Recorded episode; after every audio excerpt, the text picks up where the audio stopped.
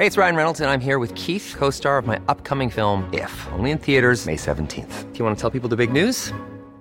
All right, I'll do it. Sign up now and you'll get unlimited for $15 a month in six months of Paramount Plus Essential Plan on us. Mintmobile.com slash switch. Upfront payment of $45 equivalent to $15 per month. Unlimited over 40 gigabytes per month. Face lower speeds. Videos at 480p. Active Mint customers by 531.24 get six months of Paramount Plus Essential Plan. Auto renews after six months. Offer ends May 31st, 2024. Separate Paramount Plus registration required. Terms and conditions apply if rated PG. Hiring for your small business? If you're not looking for professionals on LinkedIn, you're looking in the wrong place. That's like looking for your car keys in a fish tank. LinkedIn helps you hire professionals you can't find anywhere else, even those who aren't actively searching for a new job but might be open to the perfect role. In a given month, over 70% of LinkedIn users don't even visit other leading job sites. So start looking in the right place. With LinkedIn, you can hire professionals like a professional. Post your free job on linkedin.com slash people today.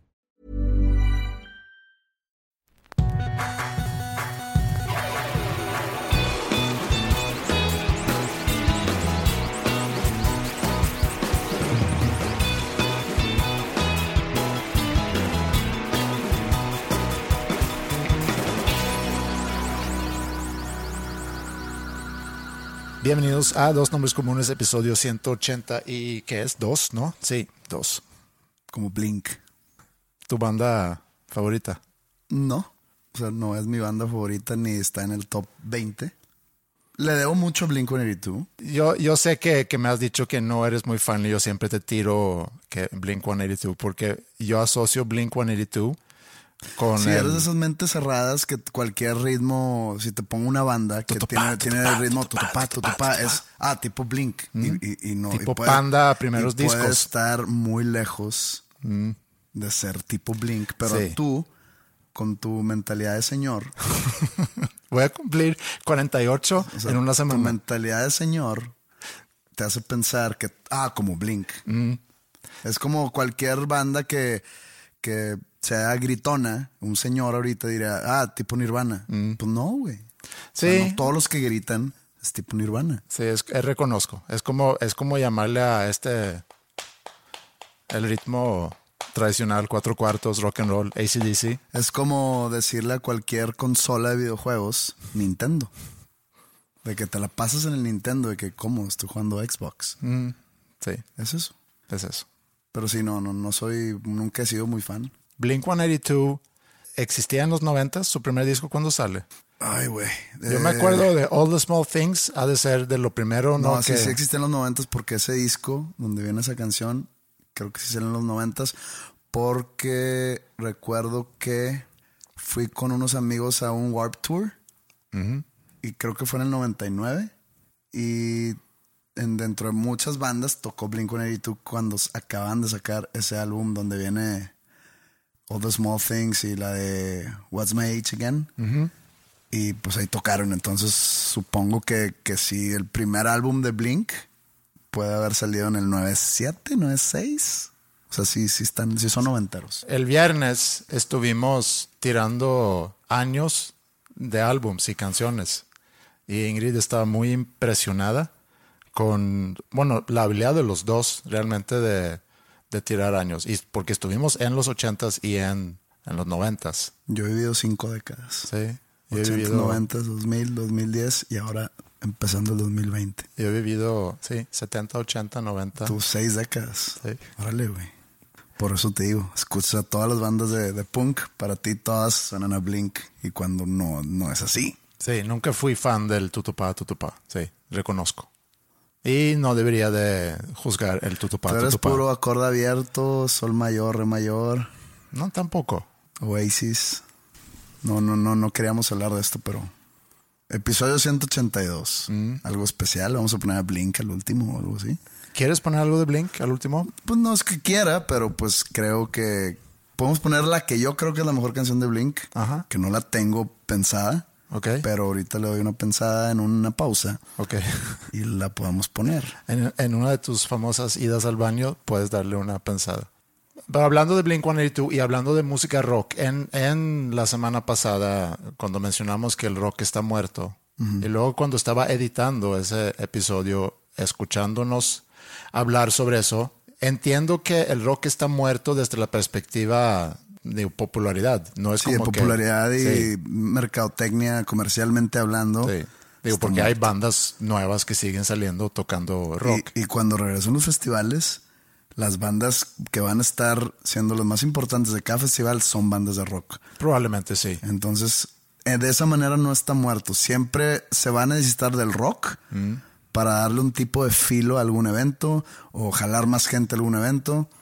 Pero bandas nuevas que sean populares, o, o deja tú, bandas viejas que sean populares ahorita entre el mainstream o que tengan éxito comercial, ya, o sea, ya- Ahorita en camino, en camino al estudio, nuestro estudio de podcast, venía escuchando un podcast, otro podcast, hablando eh, sobre la industria de la música. Eh, es el señor Bob Lefsetz, a, a quien he mencionado en, en episodios anteriores. Está, está hablando con un inglés que es promotor de eventos.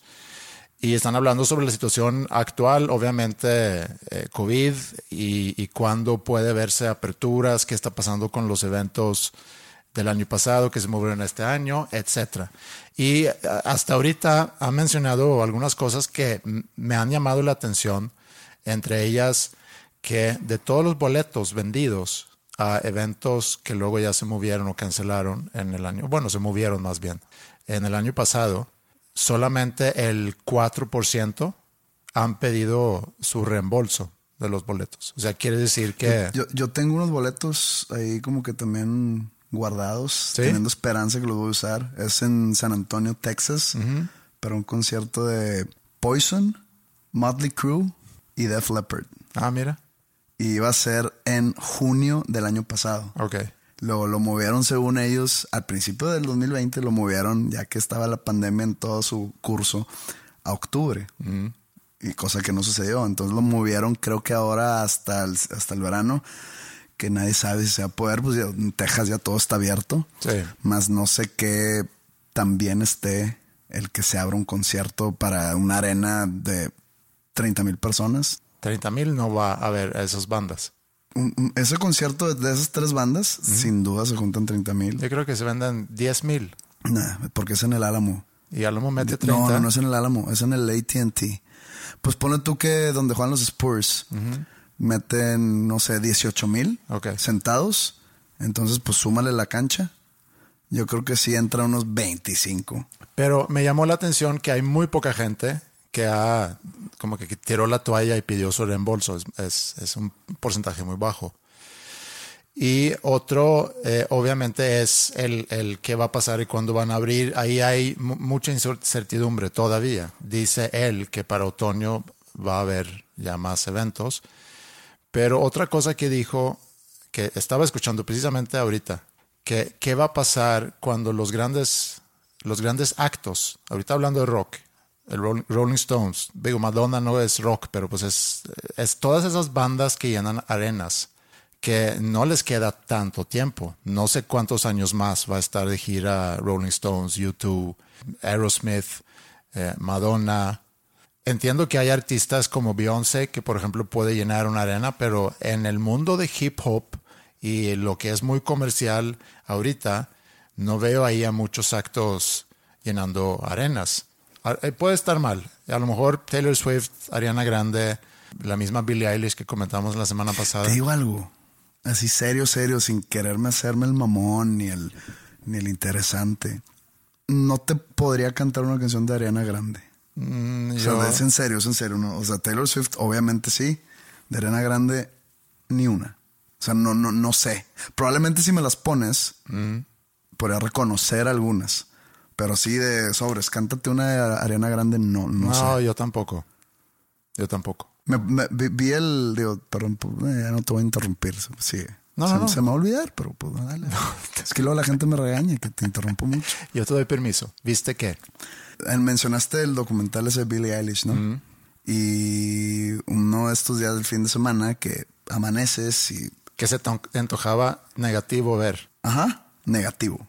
Y pues a veces el negativo es superior al, al positivo.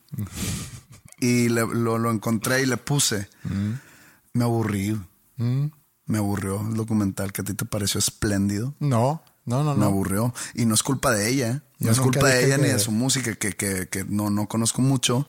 Pero en sí creo que está mal, mal dirigido Pues, o mal editado. pues no está tan dirigido porque mucho es eh, Pero hay un director detrás. pietaje de, No digas de- pietaje. Se llama pietaje. No, es footage. Ajá. En No es español. pietaje. En español es pietaje. No es cierto, güey. Sí.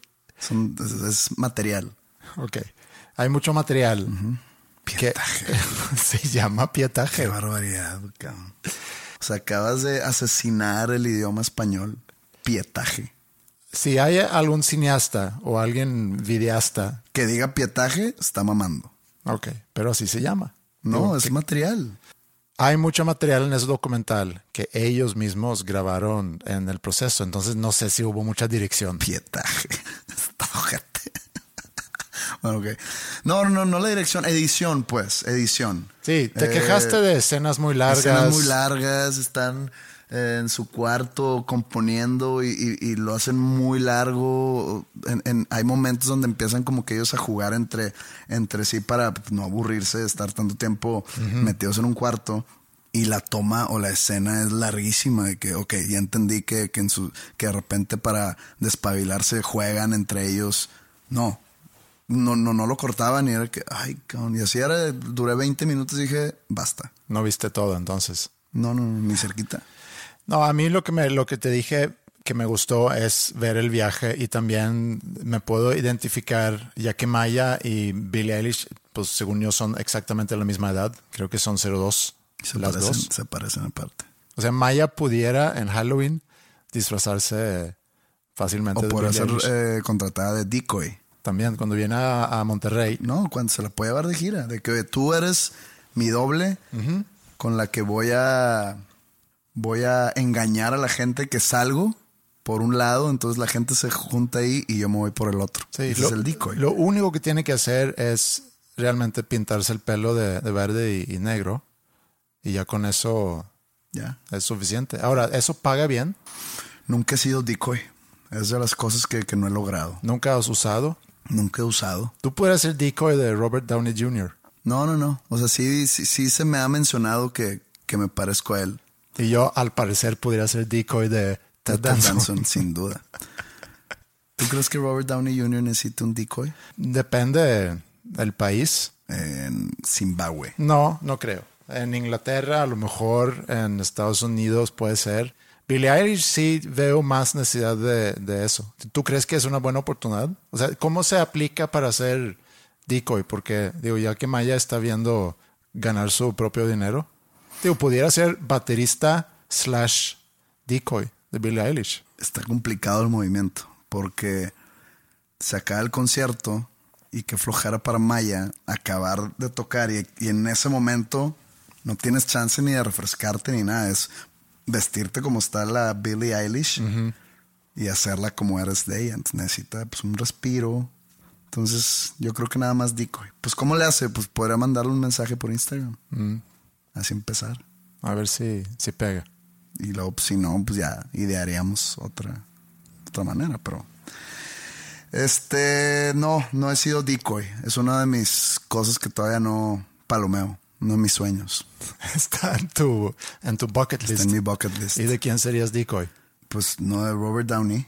Ah, Digo, ¿estás de acuerdo que eso podría ser una buena opción? No, no, creo que no me parezco. Ok. O sea, yo, yo, yo, yo veo a él y digo, no. Me han dicho también que me parezco. ¿Cómo se dice? O sea, yo me parezco a él porque yo soy más chico que él, soy más joven. Pero, por ejemplo, cuando es al revés, es, él se parece a mí. Sí. Entonces, también me han llegado varios mensajes que me dicen que Eden Hazard se parece a mí. El Él es jugador más chico de que yo, él es más joven. Man City, ¿no? No, está en el Real. Ah, En Real, ok. Jugaba antes en el Chelsea. Ah, sí. Pero pues como muchos jugadores se van al Real Madrid o al Barcelona a que se acabe su carrera. Como por ejemplo Antoine Griezmann en el Barcelona. O sea, ¿para qué te vas? Antoine Griezmann necesita ser la estrella del equipo donde juega. Te vas a jugar con Messi, estás frito. Y eso sucedió. Es- Igual Hazard. se complica un poco el que tú seas decoy de Hazard porque requiere a lo mejor un físico un poquito más al tiro.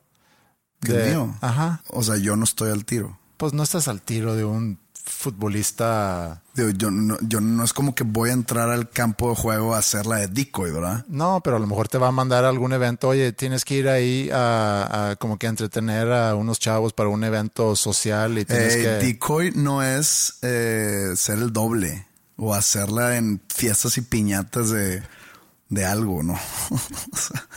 Por eso es un decoy. Un decoy es una distracción. Ok, pues sí, ahí Pero tienes. me, me, me voy ofendido del tema. O sea, estoy. No, no, no estoy apto físicamente para ser el decoy de Eden Hazard. O sea, él está fit y yo no estoy fit. No, si estás fit, O estoy, de- estoy más grueso que él. Sí. Estoy más alto seguramente. que pudiera ser un problema. Yo no pudiera ser decoy de, de Ted Danson, eso me queda muy claro. ¿Por qué no? ¿Por el pelo blanco? Te pones una peluca y listo. Bueno, regresando al podcast, estaban platicando sobre qué va a pasar con los precios de los boletos y también los eventos muy grandes. Y ahorita que mencionaste los festivales, porque si vemos los festivales, yo siento que hay un grupo de 10, 15 bandas que tienen como monopolio de, de ser los cerradores de, de casi todos los festivales a nivel mundial. The Strokes, Sí, Strokes, Killers, Tame Impala. Tame Impala, Arctic Monkeys. Otra banda de la cual no te podría cantar en una canción. Arctic Monkeys. No. No. Obviamente lo he escuchado porque te gusta a ti mucho, porque tienes 13 años. Y este, O, o tengo 70 o tengo 13. para algunas cosas tienes 13. Ok. Y, y- y pones mucho Arctic Monkeys y yo, ¿qué es esto? Arctic Monkeys. Ah, órale. Bueno, eso es hablando de los festivales y luego tienes las giras grandes, que son las otras bandas que mencioné, Rolling Stones, Madonna, U2, etc. Y están hablando sobre, bueno, qué pasa cuando estas bandas ya deciden ya no girear más. ¿Qué va a pasar con los eventos grandes, que obviamente generan pues un revenue muy, muy, muy alto? Y como no tenemos una, ahorita, un, ¿cómo se llama? Una banca de bandas de rock que pueden sustituir a estos actos grandes. Ah, una banca como unos suplentes. Ajá, de los suplentes que... Sí, porque no veo a una banda como, como Arctic Monkeys o como The Strokes o The Killers. ¿En qué momento Arctic Monkeys hizo como The Strokes? O sea, yo, The Strokes salió de que en el año 2000 o algo así. Y pues han estado sacando discos y han tenido cierto éxito y demás. Y han crecido su... Este, aunque soy de los que piensan que, que dependen más en su imagen que en su música. Pero pues digo, yo puedo ver cómo ha crecido el éxito de Strokes y cómo han llegado a ese punto. Pero Arctic Monkeys, puedo estar equivocado, pero como que de la noche a la mañana se hizo cerrador de, de grandes festivales. No, eh, llevan varios discos y desde el primero o segundo disco empezaron a agarrar cierta popularidad. Por cada disco que sacaron fue creciendo la, la popularidad y cuando sacaron AM, creo que en el 2013, AM tipo Arctic Monkeys sí, y AM tipo en la mañana. Wow. Qué, qué novedoso. Oye, bueno, total. Otra Cuando cosa- sacaron ese disco ya fue eh, inclusive que se hicieron muy populares en Estados Unidos. Ah, no son gringos. No, son de Inglaterra. Ah, bueno, yo no le pongo cara a ningún miembro de Arctic Monkeys. Sí le pongo cara a Ariana Grande. Creo que te pudiera gustar los primeros discos porque es más punk, inclusive. Soy ponqueto, ¿qué? Sí, pues sí, sí eres. Que, o sea, entonces dices que no hay bandas suplentes para los grandes actos como Rolling Stones y Aerosmith y, y no sé, ¿verdad que Creedence siempre regresa de otra manera y etcétera? Pues el mame se encarga de hacer grande a bandas. Por ejemplo, de repente puede ser gigantesco esta banda que me gustó la el sencillo que sacaron que, que, que pues no, no, no, he escuchado otras canciones de esta banda que, que, que, te había dicho que, que suena a Rush. Ah, Greta Van Fleet. Sí. Bueno, esa banda yo creo que dales seis meses de que se haga un mamecillo alrededor y ya van a ser gigantescos y van a estar cerrando festivales. No creo, pero digo, ¿No? ex- no, no creo. Y, y creo que es complicado por lo que otra vez platicamos en la semana pasada, por lo que comercialmente está funcionando ahorita. Pudiéramos haber dicho lo mismo de Tame Impala. Tame Impala para mí fue de la noche a la mañana y, y- y- y no porque no se merezcan ese éxito otra vez, sino pues para, pasaron desapercibidos para mí de repente. Todo el mundo hablaba de un grupo Sí. y ya era este headliner de festivales grandes en Inglaterra y en Estados Unidos y pues, estos de dónde salieron. Sí, pero creo que es porque también los festivales necesitan ese tipo de actos, como, como dijiste, siempre va a haber una banda de rock siendo headliner de, de un festival, al menos de que el festival es muy, pues nada más de pop o de, o de RB o de hip hop. Esos Son muy pocos ya los festivales especializados, ¿no? Sí, los festivales tradicionales. Aquí en México tenemos Pal Norte, tenemos... Que van de todos, bandas de reggaetón hasta norteño, hasta rock, hasta pop, rap, de todo. Pero los headliners, si son bandas nacionales, o es Molotov, o es Café Tacuba, o es, no sé, Maná. Maná puede ser, pero Maná eh, siento que juegan en una división más, más, Más, arriba. grande que ellos, ah, claro. No, no, no, sin duda. Pero todo mundo, digamos, no le da su lugar. Sí, le gusta odiar a, a Maná. Sí, como que para hacerse el cool, la gente le tira mierda a Maná, a Ricardo Arjona. Ah, qué cool eres porque te caga Arjona. Órale, güey. Te respeto un chingo. Mm. Pues no, güey. Qué triste ganarse el respeto por hablar mal. Que no, no, no, no se gana el respeto. Qué triste querer Ajá. ser cool y querer ganarte el respeto de tus compinches musicales por tirarle mierda a Arjona. Sí. Simplemente no, no lo escuches si no te gusta. Y no, no, no hablas de él. Punto. Así de fácil. Bueno, no sé a dónde íbamos con esto, pero... Estás, estás escuchando un podcast de un señor. Sí, estamos hablando de que si el rock está muerto o no. Y sí, muerto comercialmente, pero también la otra perspectiva, y eso es a lo que iba con lo del podcast, es que ¿dónde está la banca? Porque está el argumento que tú dices que nos encargamos de hacer mame para que algo se vuelva grande. Entonces, a lo mejor eso lo va a resolver. O sea, que en 10 años, cuando el Pal Norte haga su no sé qué edición o cuando Vive Latino haga su no sé qué edición, que vaya a haber bandas de rock que nosotros nos encargamos de, por mame hacer que sean lo grande suficiente para que puedan jalar y llenar el Foro Sol. No sé. Si no, mientras, mientras comercialmente no sucede nada ahorita con esas bandas, pues no sé cómo van a poder llegar a jalar 70 mil personas. Probablemente en 10 años, o sea, si, si, si estás hablando de que algo que va a suceder en 10 años, esa banda todavía no existe. También. Porque acuérdate que, que es tan rápido el éxito y tan rápida la caída que probablemente si estás hablando de algo que va a suceder en el 2031, que suena bien pinche, la banda va a, exist- va a empezar a hacer canciones en el 2026. Entonces el mensaje es, chicos y chicas, inscríbanse a School of Rock, aprendan a tocar un instrumento, formen una banda para que sean headliners de Vive Latino en el 2031. Y contrátenme de Decoy.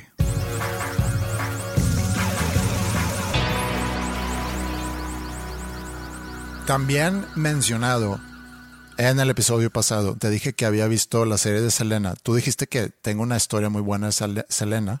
Yo tengo una historia. Ah, sí, bueno, no, no es, no es muy buena. No, no, no conocí jamás. a- a Y yo tengo una semana pensando en la historia muy buena de Selena que nos vas a compartir. Ahí te va. Ok.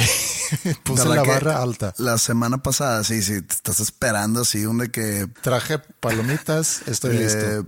¿Te acuerdas la, la semana pasada que yo sabía exactamente el día y la hora Ajá. del asesinato de Selena? Sí. No, no, no sé la hora, pero sé que era en, en como a media tarde. ¿Viste la serie? No.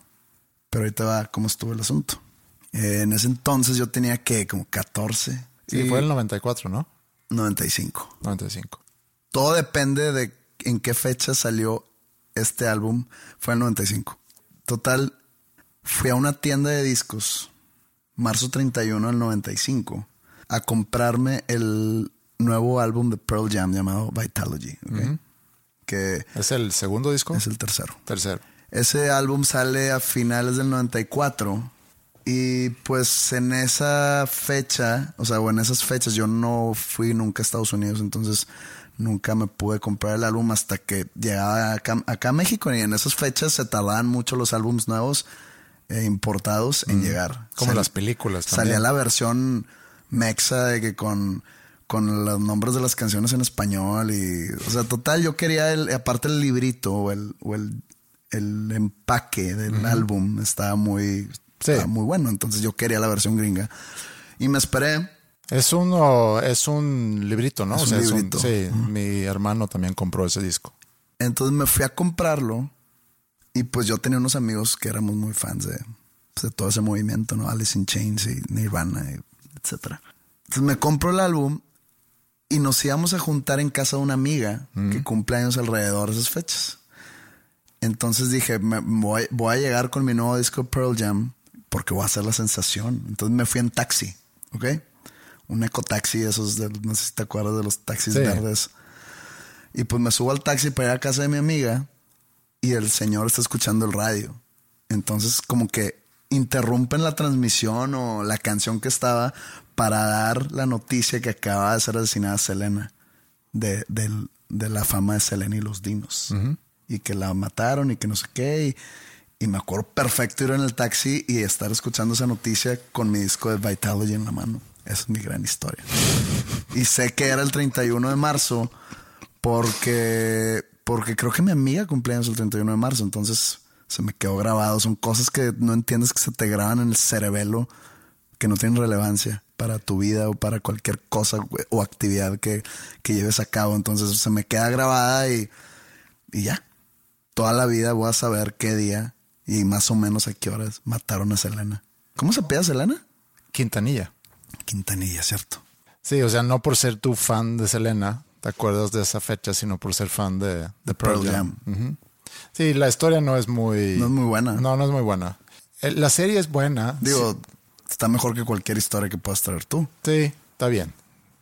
Lo que sea.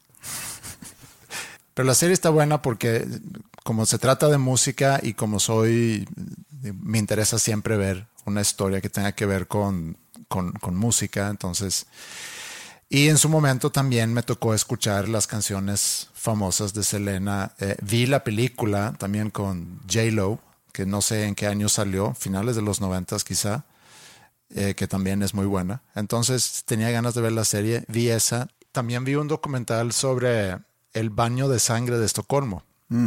Todo eso lo aproveché en, en esa vacación, entre comillas, que hemos tenido del podcast. Me da oportunidad de, de ver más series, ver más películas.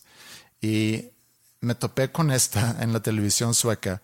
Y dije, bueno, lo voy a ver porque se ha mencionado en algunos episodios, porque tú cuando fuiste a Estocolmo, hace tres años, visitaste la, la plaza o pasaste por la plaza donde sucedió esto. Donde Dinamarca, o los reyes de Dinamarca, Sí, el rey de Dinamarca. que nomás puede tener dos nombres, ¿no?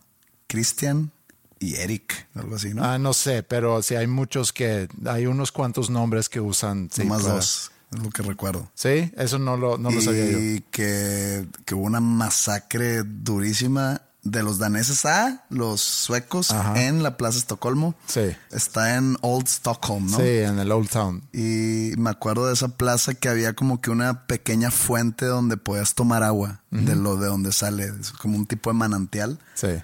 Y, y pues ves, hacía un, calor del infierno. Pues le di varios tragos a la, a la fuente de Estocolmo. Traigo Estocolmo en mi sangre. El, ba- el- el baño de sangre de Estocolmo sucede en 1520. Y la historia está, si quieres te la puedo compartir, así de manera muy resumida. Sí. Eh, ya que lo hemos mencionado, Cristian el segundo es Es el rey el- al que te refieres. Él había agarrado el poder de Suecia y ya era el rey de de toda lo- la zona nórdica, todos los países nórdicos. Y tenía una fiesta para conmemorarse como, como rey de, de toda la zona nórdica y era una fiesta de tres días. Y en esa fiesta, en el castillo de Estocolmo, habían varios personajes que iban a, jugar un rol muy importante en ese suceso que está por pasar en esa plaza que mencionaste. Entre ellos están sus antes enemigos que en su momento habían luchado en contra de Christian. Antes de Christian, un sueco que se llamaba Sten Sture, él era como el rey, se puede decir, de Suecia, o el jefe de Suecia. Es que no sé bien la jerarquía eh, de aquel entonces, pero él era el, el jefe de Suecia. El jefe de gobierno. El jefe de gobierno, podemos llamarlo así, aunque era monarquía total, ¿no? Y él en la lucha contra Cristian había, se había muerto, pero ahí estaba su viuda, que se llama Cristina y ella también jugaba un papel muy importante en la lucha en contra de Cristian, pero bueno, ya Cristian les había dado amnistía y todos pues vamos a, a estar juntos y demás. Otra figura muy importante se llama Eric Trolle. Él había sido Eric Trolle. Eric Trolle. Él había sido rey antes de Sten Sture y había perdido el poder a Sten Sture. Él ya estaba muerto, pero su hijo, Gustav Trolle, ya era el arzobispo de Suecia. Y en algún intento, unos años antes, había su esposa Cristina y unos cuantos otros de la nobleza habían tratado de quitarlo de su poder como arzobispo. Arciobispo. Arzobispo. Obispo. ARZ. Ah, arciobispo. Es buen título obispo, suena, suena importante. Sí, es, digo, sigue siendo hasta la fecha. No, sí, digo, no tanto, pero es buen título. O sea, fonéticamente suena. Suena bien. Que, pues soy el obispo. Sí, y Órale, güey. si eras O sea, sí, sí, sí, levanta cejas. Ahora el obispo. Ahí viene. y arciobispo, pues aún más. Ese es el Eh, jefe de los siento que el arci Sí. le quita fuerza al obispo. Pero pues eso es otro nivel. Estoy hablando fon- todo lo que Ah, estoy diciendo es fonéticamente. fonéticamente. Ok. Bueno, entonces había una riña años antes entre Sten Sture y Eric Trolle. Se habían muerto los dos, pero ahí estaba el hijo de Eric Trolle, que ahorita es el arciobispo de Suecia, y la viuda de Sten Sture. Entonces, están ya en el tercer día de esa fiesta para festejar a Cristian el segundo como rey de todos los países nórdicos y de repente se cierran las puertas. Yo sé que tú no viste Game of Thrones.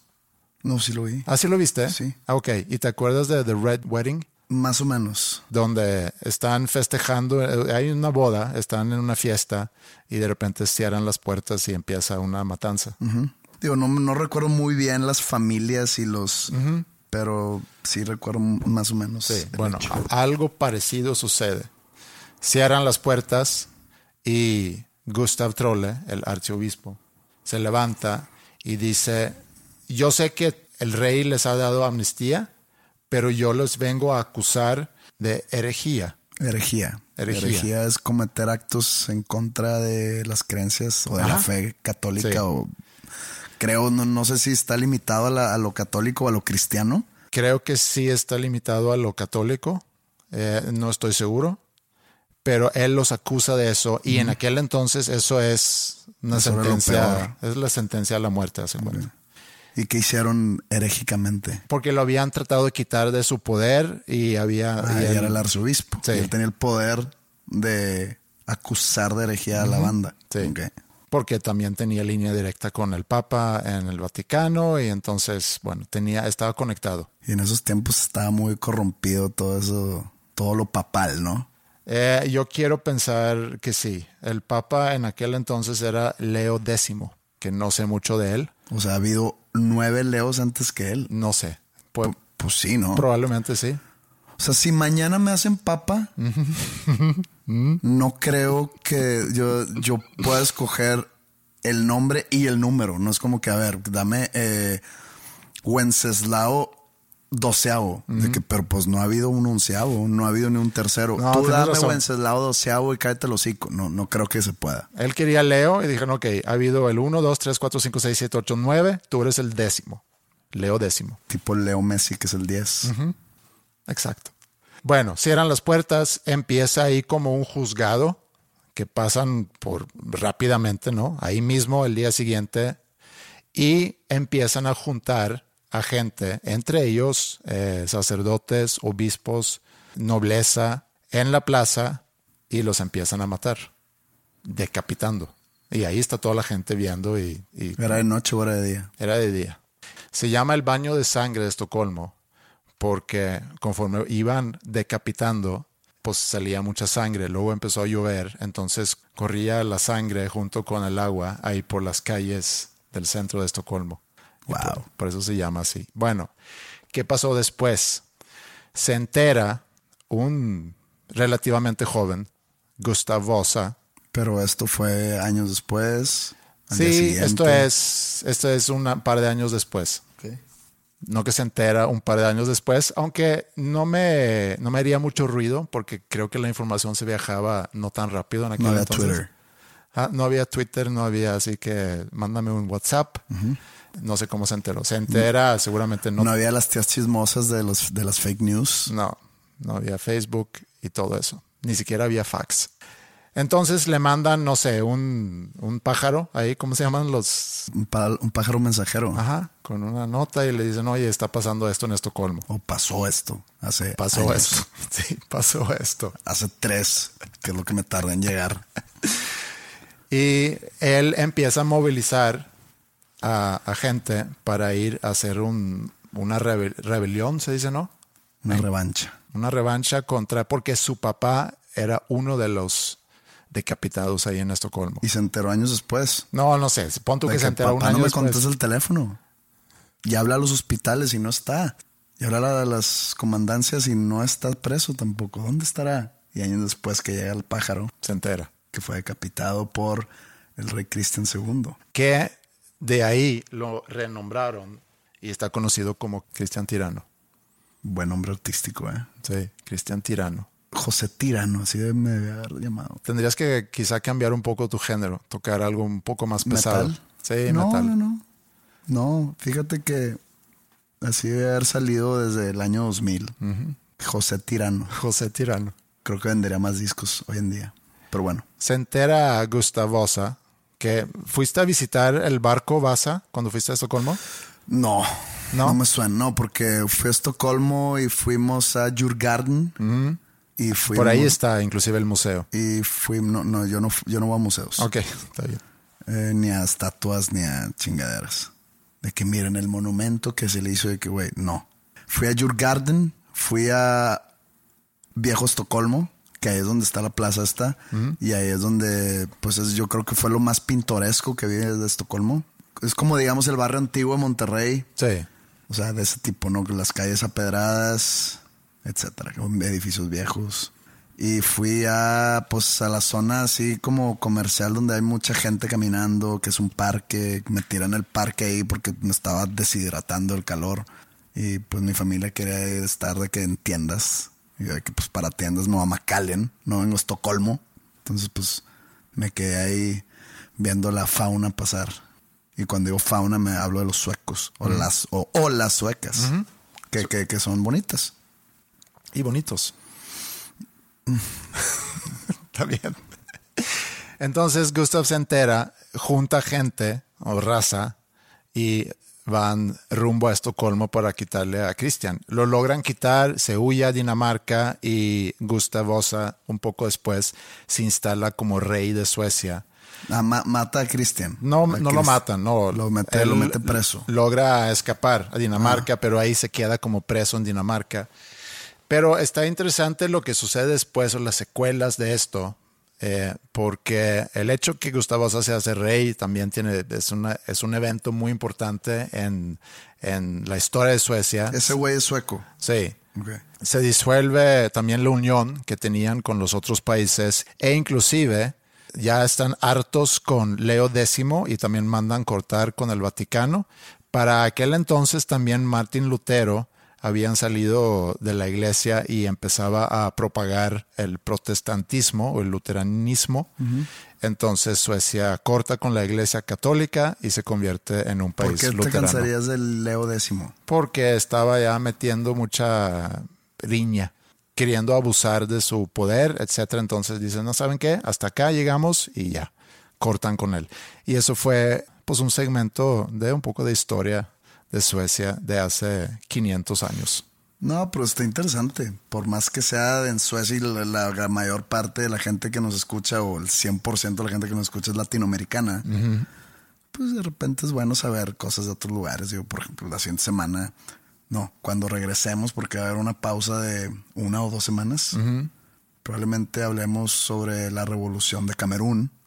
Entonces, todo bien.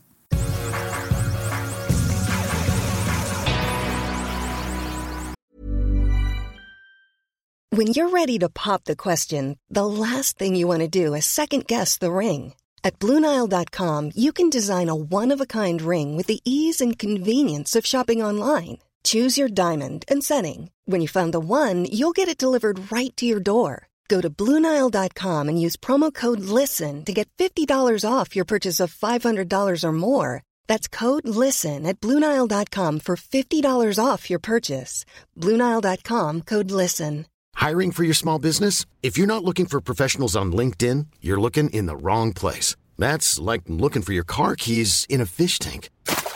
LinkedIn helps you hire professionals you can't find anywhere else, even those who aren't actively searching for a new job but might be open to the perfect role. In a given month, over 70% of LinkedIn users don't even visit other leading job sites. So start looking in the right place. With LinkedIn, you can hire professionals like a professional. Post your free job on linkedin.com slash people today.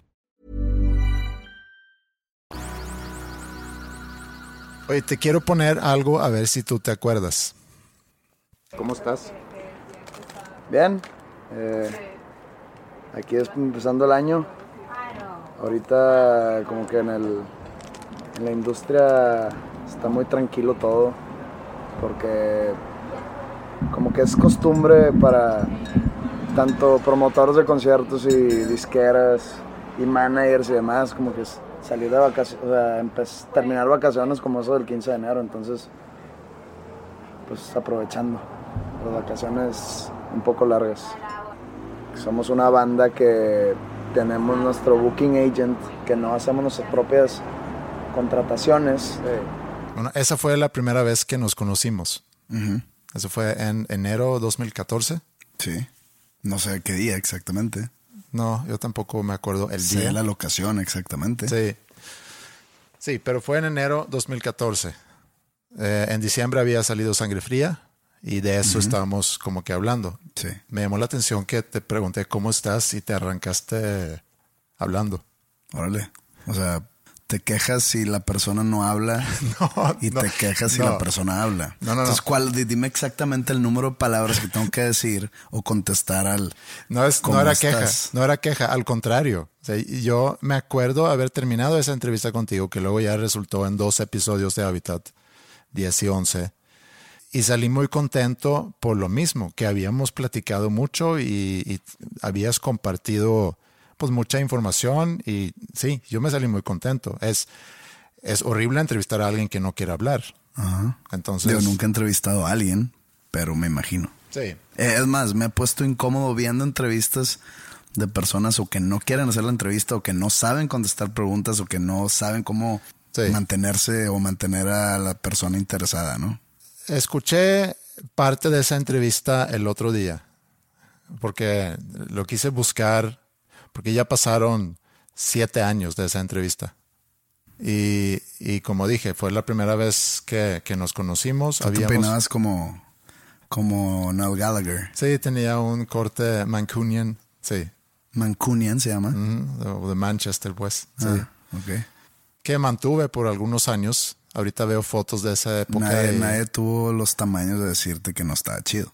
Eh, sí había comentarios en casa entre En casa. entre otros lugares donde, oye, ¿cuándo vas a cambiar ese corte? Pero bueno, O sea, yo porque te acababa de conocer y se me hacía un poco, digamos, rudo o pasado de lanza el de decirte que, que onda con tu pelo de Oasis, ¿no? sí tenía que pasar años para que lo, para que te sintieras en confianza para decirlo. ¿Me tardé años? O sea, me tardé siete años, se lo estoy diciendo por primera vez. No, sí lo has comentado antes. Sí, yo también he tenido cortes terribles de pelo. Sí, así pasa. Lo que pensé es que obviamente sucede esa entrevista y, ya. Eh, Ahí nos conocimos, pero, pero también fue como una semilla de algo que luego, siete años después, es, es una relación, es otro podcast que hoy graba su episodio 182. O sea, han pasado muchas cosas a raíz de esa entrevista. Y también lo relacioné y pensé en, en cuando yo fui a Alemania y conocí a Ingrid, que cuando inicia esa relación, también cuáles han sido las consecuencias. O sea, son momentos que pasan en tu vida que cuando suceden, tú no tienes forma de saber cuáles van a ser las consecuencias de ese encuentro o de que empezó una amistad o que empezó una relación o lo que haya sido. Sliding Doors. Sliding Doors, sí. Sliding Doors es una película, no crean que estamos diciendo frases en inglés nomás por decirlas. Es una película muy buena con Gwyneth Paltrow. la película son dos historias que se desenvuelven eh, en Para- función paralelamente. paralelamente en función de, de una decisión tomada. De- en este caso es haber llegado al metro a tiempo o no haber llegado al metro a tiempo. Entonces, cuando yo conozco a Ingrid, que también son muchas circunstancias, pero como cada encuentro son muchas circunstancias, y creo que no hay que quizá pensar demasiado en eso, pero cuando la conozco y cuando iniciamos una relación, puedo ya después decir, bueno, ¿en, qué estaba yo pensando?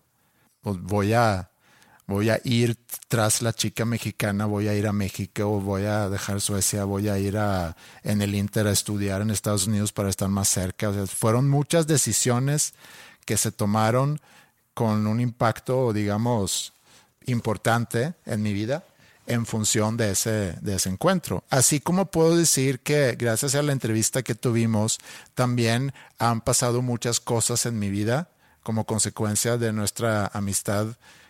O sea, porque no es, no es nada más una amistad y pues te ves una vez al mes, un par de veces al mes, sino también por lo del podcast, por lo de la música y todo, ¿no? Y escuché una canción el fin de semana de una artista sueca que habla sobre una relación a futuro con su pareja. Ya había cortado con la pareja, pero ella en la canción describe lo que ella había visualizado de esa relación.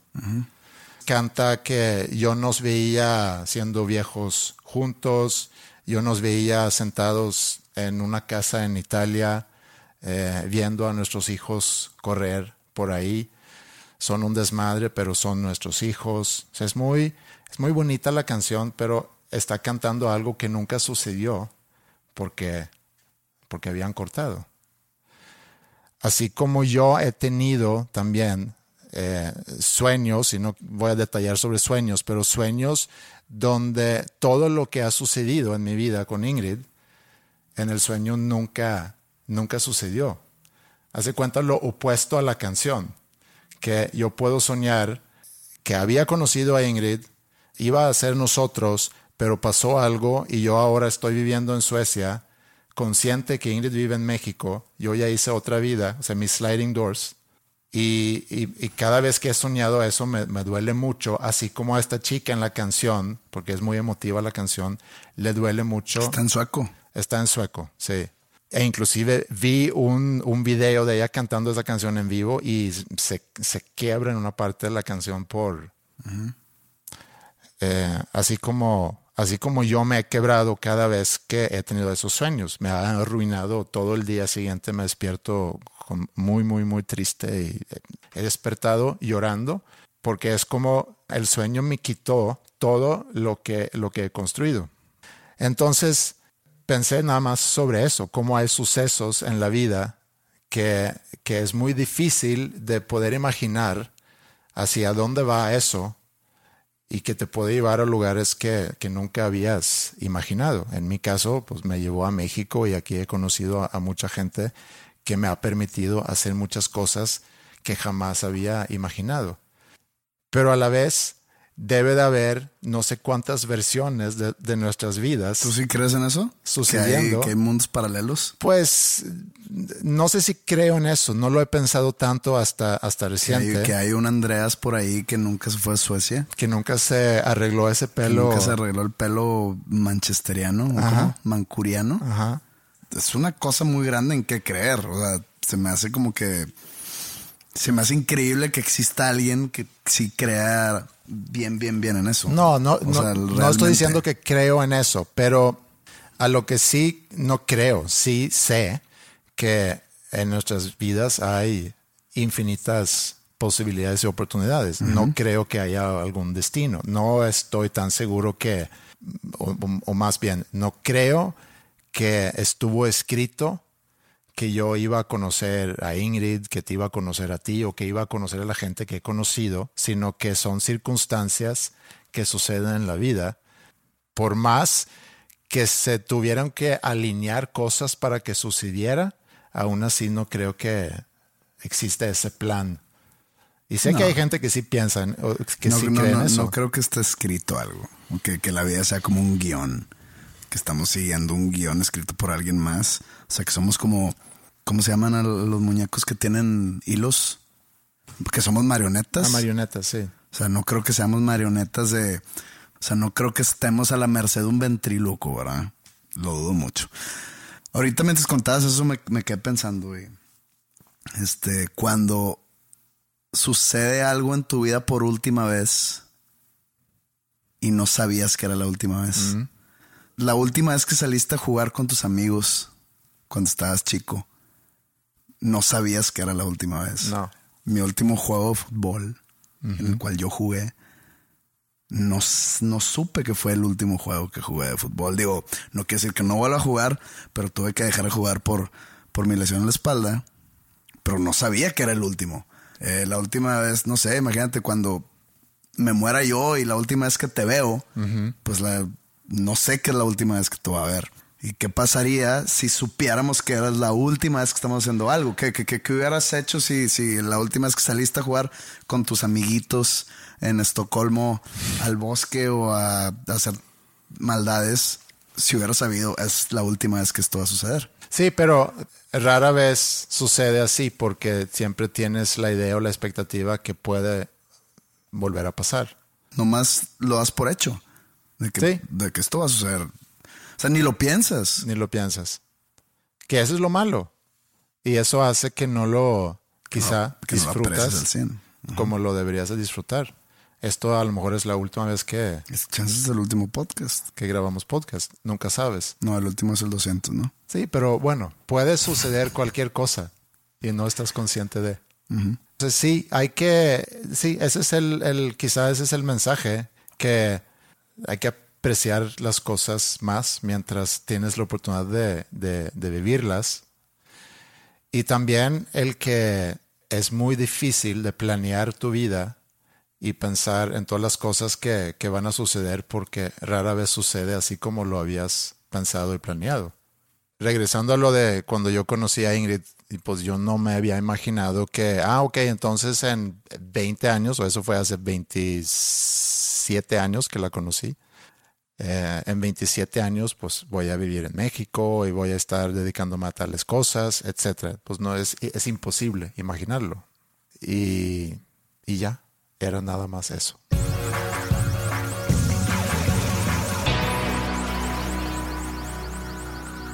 Hace unas semanas nos contactaron de, de una empresa, una boletera que venden boletos, que están organizando eventos en vivo con podcasters, con Pero streaming, ¿no? streaming, sí, con youtuberos, no solamente conciertos, sino también ya. Hay youtuberos, pero no hay Spotifyeros. Yo soy Spotifyero. Sí, tú eres Spotifyero.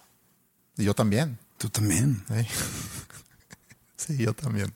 Pero si mis videos salen en YouTube, también soy youtuber. Con youtuberos se entiende, obviamente, quién está creando contenido. Pero entonces también mi música sale en iTunes. Entonces soy iTunesero. Hay tunero. i- iTunero. Bueno, nos contactaron diciendo que, oye, nos interesa mucho hacer algo con ustedes. Y hacer algo con nosotros, para ser concreto, es hacer un episodio de Dos Nombres Comunes en video, en vivo, streaming. Tengo entendido que inclusive los participantes o, o la audiencia puede interactuar, mandar preguntas. Y pues lo platicamos, nos llama la atención eh, y estamos viendo en qué fechas hacerlo o en qué fecha, porque sería un evento. Eh, eh, ahorita estamos viendo que, no sé, a lo mejor el próximo mes, a lo mejor en mayo, todavía no sabemos, pero se nos hace interesante porque nunca hemos hecho nada en video, nunca vamos a hacer cosas en video, pero, pero yo creo que el hacer algo en vivo, en video, donde la gente inclusive puede interactuar, que sea un, un así, una cosa única, creo que pudiera ser padre. Entonces, esténse al pendiente. Yo creo que una vez teniendo la fecha, No está nada seguro, digo, no, no lo hemos cerrado. no está nada seguro todavía, pero existe la posibilidad y eh, lo comento ahorita porque, porque pues, me interesa mucho también saber qué piensan ustedes. A lo mejor va a haber una oportunidad acercándonos a la fecha a que podemos crear una dinámica aquí en el podcast que luego ya pueda suceder en ese evento si es que se hace. Entonces, nada más quería, quería compartir eso. Pero bueno, eso ya acercándonos, teniendo cosas más claras, les volvemos a, a comunicar eso. Tendrán más información cuando se acerque más la fecha. Que no Sí. sabemos cuál es la fecha, entonces no sabemos si se está acercando o no. Pero en el futuro próximo tendrán más información sobre este suceso. Sí. Y eh, en otros temas, sigue vigente la preventa de la hoodie en, en la tienda. ¿Cuándo termina? El 30 de marzo. 30 de marzo. 30 de Un día marzo. antes del aniversario luctuoso. Sí, de, De Selena. Selena. que este año, ¿qué es? es Pues fue dijiste que 95. 95, 36 años. No, 26. 26. 26. Sí, Mate nunca fue así como que mi Me doy fuerte. cuenta. Sí. ¿Qué sí fue tu fuerte, por ejemplo? Eh, cortes de, pelo. Ortografía. güey. Sí, cortes de pelo. Ortografía, sí soy bueno en ortografía. ¿Cuál será la materia del corte de pelo? Mm, no, estamos hablando de materias. Yo pensé que habilidades en general. No, O- materias, pues. Ok, materias, ortografía, sí. Tengo buena ortografía en español. En inglés más o menos. Archiobispo. ¿Es arciobispo o archiobispo? Ya no sé, güey. Bueno, ya. Y pues la tienda está en dosnombrescomunes.com, diagonal tienda. Y nuestras redes, pues ya las conocen. Ahí nos pueden eh, escribir. El mail es podcast.dosnombrescomunes.com.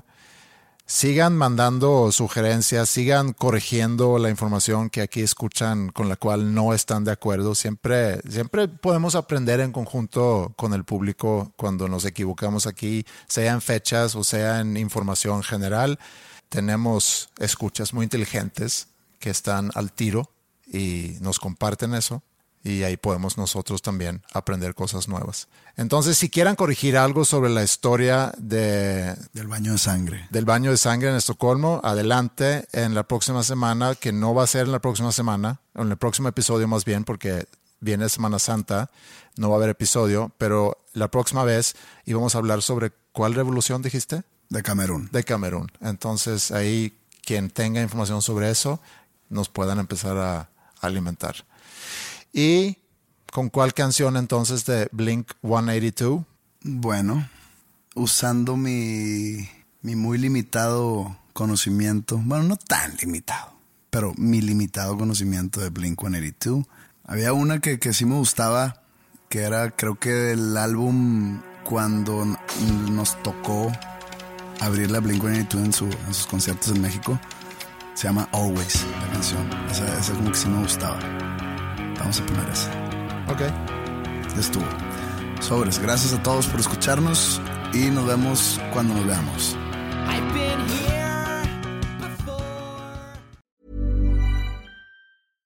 How would you like to look five years younger? In a clinical study, people that had volume added with Juvederm Voluma XC in the cheeks perceived themselves as looking five years younger at six months after treatment. Look younger, feel like you. Add volume for lift and contour in the cheeks with Juvederm Voluma XC. Reverse signs of aging by adding volume to smooth laugh lines with Juvederm Volure XC. For important safety information and to find a licensed specialist, visit juvederm.com. That's J U V E D E R M.com. Not for people with severe allergic reactions, allergies to lidocaine, or the proteins used in Juvederm. Common side effects include injection site redness, swelling, pain, tenderness, firmness, lumps, bumps, bruising, discoloration, or itching. There's a risk of unintentional injection into a blood vessel, which can cause vision abnormalities, blindness, stroke, temporary scabs, or scarring. Talk to a licensed specialist to find out if it's right for you.